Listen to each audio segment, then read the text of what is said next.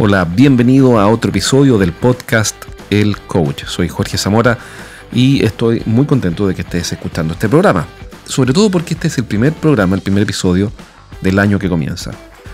Y te quiero contar un par de cosas, en realidad bien simples, pero bueno, son, no sé si esto lo he dicho mil veces ya creo, creo que lo he repetido hasta el cansancio, van a pensar que tengo una demencia senil, pero son cosas bien simples, cuestiones bien simples, pero que son precisamente, creo, en mi opinión, las que más valen, las cosas que uno pasa por alto, las cosas simples de la vida, y dentro de esas está cómo comenzar el año. Bueno, el punto es que todos sabemos que tenemos que comenzar el año con desafíos el punto es que muchas veces ocurre que nadie nos pide esos desafíos. Por ejemplo, en mi caso, yo tengo dos empresas que hoy día están funcionando y todavía no tengo directorio en ninguna de ellas de esas dos. En algún momento sí quiero tener, porque creo que es de las cosas importantes que alguien te desafíe desde afuera, que no sea tu socio, tu hermano, tu hermana, sino que sea alguien de afuera que, te desafíe. Bueno, muchos de nuestros clientes, que son empresas normalmente de ingeniería o de tecnología, fueron formadas por uno o dos socios, o tres. Y entre ellos, bueno, no se desafían mucho porque son amigos desde hace 20 años, y la historia va acumulando esas confianzas que hacen que al final todos entren y se acomoden en una cierta zona cómoda, valga, la redundancia, que hasta cierto punto es entendible porque, bueno, uno no quiere discutir ni pelear con los socios. Entonces, cuando viene el cambio de folio y ahora comienza el año, es una gran oportunidad para definir metas que nos pongan a todos en problemas. Y una de esas metas, y el tema que nos convoca, es la meta de ventas. Es decir, no puedes comenzar el año, aunque parezca obvio esto, sin tener una meta de ventas, que es una meta específica no vender lo mismo del año pasado más un poco más, no seguir creciendo como estamos creciendo, no hacer lo mejor posible, no eh, mantener los clientes de siempre y captar un par de clientes nuevos, no. Estoy hablando de un número. Si vendiste 500 mm, mil dólares, bueno, este año quiero vender 600, esa es la meta. O si vendiste un millón, quiero vender un millón quinientos. No sé, me da igual. El punto es que necesitas una meta específica. Yo sé que esto es obvio. Si es que tú trabajas, por ejemplo, y escuchas este programa y trabajas en una empresa más grande y están facturando 50 millones de dólares al año, por supuesto que si te pregunto la meta la tienes clarísima en este momento. ¿Por qué? Porque mientras más crece la empresa, mientras más se, más se profesionaliza, y es propio de profesionalizarla, que cosas básicas como tener las metas del año a tiempo esté resuelto porque normalmente hay un directorio que lo exige al gerente general, o porque, bueno, es propio del desarrollo del negocio.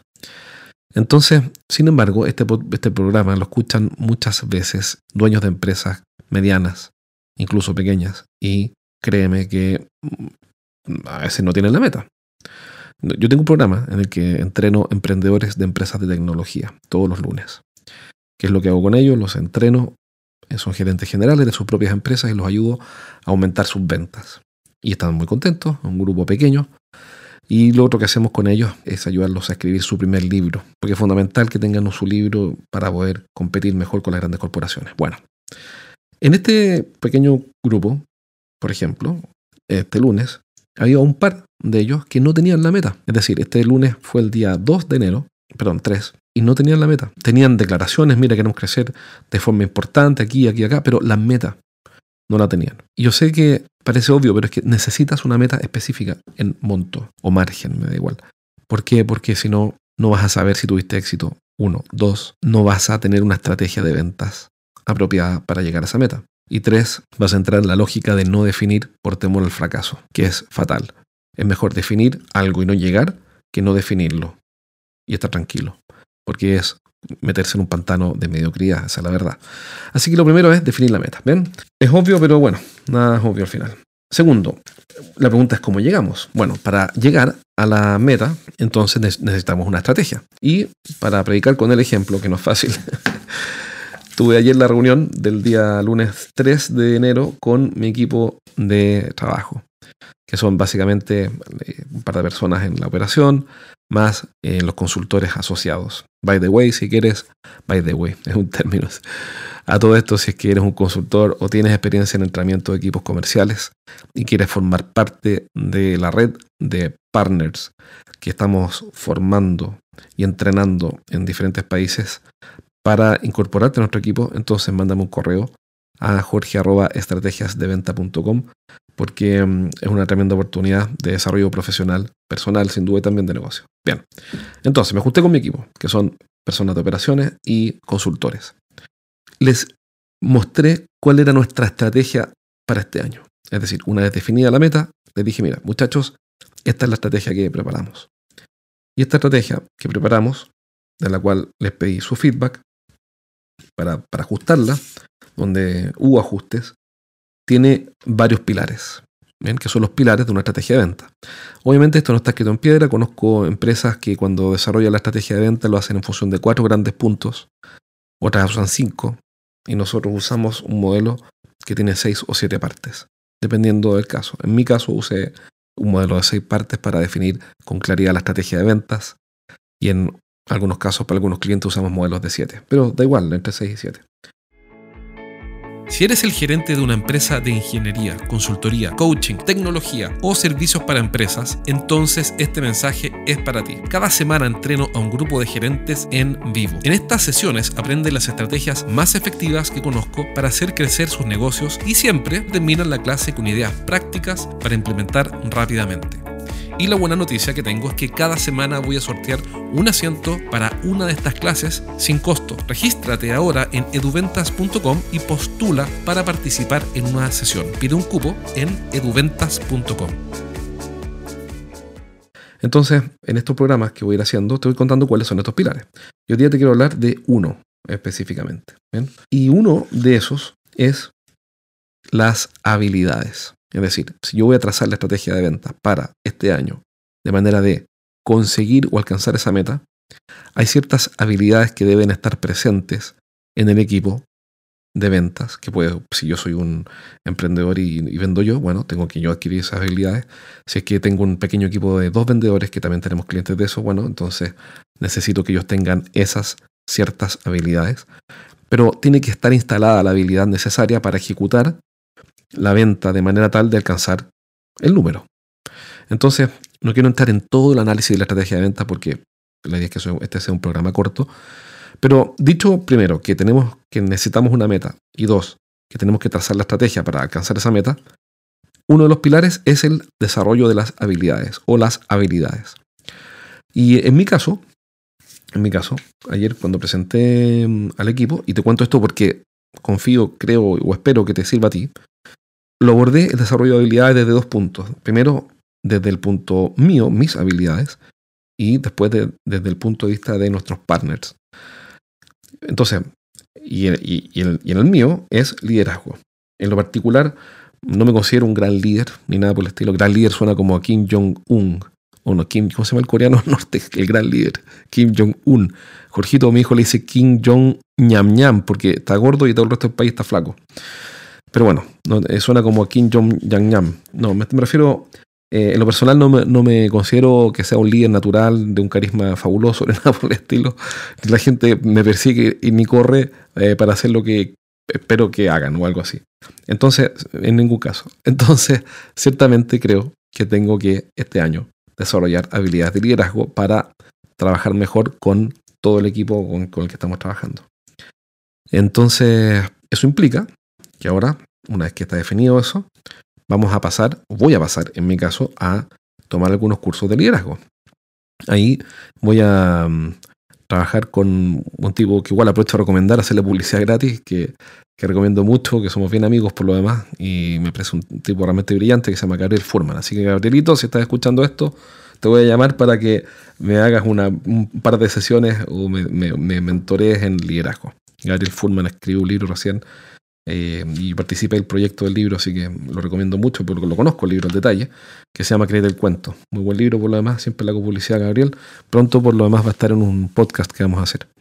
Bueno, entonces, en mi caso, liderazgo. Estamos dentro del pilar o del punto de habilidades, uno de los seis pilares de la estrategia de venta, habilidades. Y después están las habilidades de mi equipo.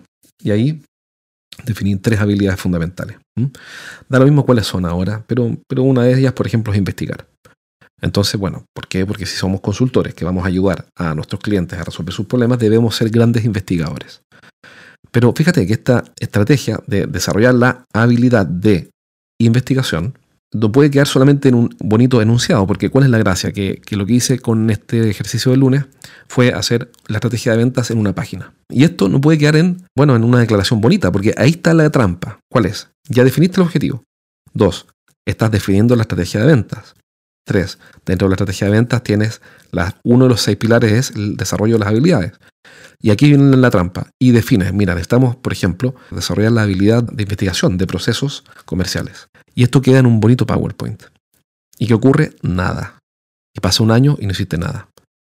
Entonces, te quiero contar este ejemplo para que hoy día hagas de estos pasos, si es que no los has dado, y cuando llegue el momento de definir, por ejemplo, en el episodio de hoy día, las habilidades, lo que tienes que hacer es pasar a la ejecución, es decir, al plan táctico de en qué se va a traducir esa definición de desarrollar las habilidades de, en este caso, ¿no? de investigación de mi equipo.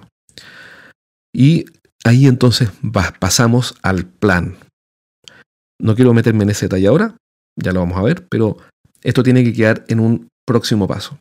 En mi caso, que fue lo que hice, como yo no, no soy muy bueno eh, eh, administrando planes operativos, una persona de mi equipo, que es excelente en eso, ya tiene agendado conmigo para el próximo martes a las 10 de la mañana una reunión donde vamos a ir convirtiendo en planes de acción cada una de estas definiciones de la estrategia. Porque si no van a quedar en nada, van a quedar en una sonrisa, todos muy contentos, dieron feedback, hicimos ajustes y todo queda en nada. Y por alguna razón, la mayoría de las buenas ideas siempre quedan en nada. Para que eso no pase, entonces te doy como consejo, fija de inmediato una sesión con alguien de tu equipo que sea el implementador. Si no tienes esa persona, y bueno, búscate una de esas, es importantísimo. Normalmente los emprendedores que son soñadores, que son visionarios, son muy débiles en eh, la ejecución. Es muy importante este pequeño detalle, lo aprendí de Alexis Cami, otro consultor, bien amigo mío, eh, que también escribió un libro muy bueno que va a salir ahora. Bueno, de hecho también participé en el proyecto del libro. Yo creo que por eso termino también haciéndome amigo de ellos, porque como escribimos el libro juntos, que es uno de mis, de mis hobbies, bueno, pero se llama Alexis Cami, va a sacar un libro, ya está saliendo ahora estos días, que se llama Jaula de Oro. Bueno, y ahí queda claro la historia, que es un caso real, eh, tiene muchos elementos de caso real, cómo los empresarios visionarios son muy malos ejecutando. Entonces, si quieres un empresario visionario y eres malo ejecutando, necesitas a alguien en tu equipo que ejecute. En mi caso, yo no soy muy bueno ejecutando, por no decir malo. Entonces tengo una persona en mi equipo que es, una máquina para hacer que estas buenas ideas se conviertan en planes de acción que funcionen, que ocurran y que finalmente prosperen. Así que aquí está, hasta aquí el resumen de este programa, muy breve. Define objetivo, traza la estrategia, usa un pilar de los seis, por lo menos yo estoy contando los otros, pero enfócate en el primero, que es el desarrollo de las habilidades. Esto conviértelo en un plan accionable y que esté a cargo de alguien que rinda cuentas para que la estrategia efectivamente se empiece a materializar en hechos concretos para que este año llegues a la meta. Así que, bueno, eso es todo por hoy. Si es que tienes experiencia entrenando equipos comerciales y te apasiona hacer que las personas progresen y lleguen a sus metas, particularmente metas de venta, y quieres ser parte de nuestra red de consultores, entonces escribe un correo a jorge estrategiasdeventa.com y postula para quedar. Esto tiene tres etapas de selección, pasas por varios filtros, pero bueno, el primero es un correo y ahí yo te voy contando. Eh, si tú crees que este programa le puede servir a alguien, a tu socio o a alguien, mándaselo. Un abrazo. Chao, chao.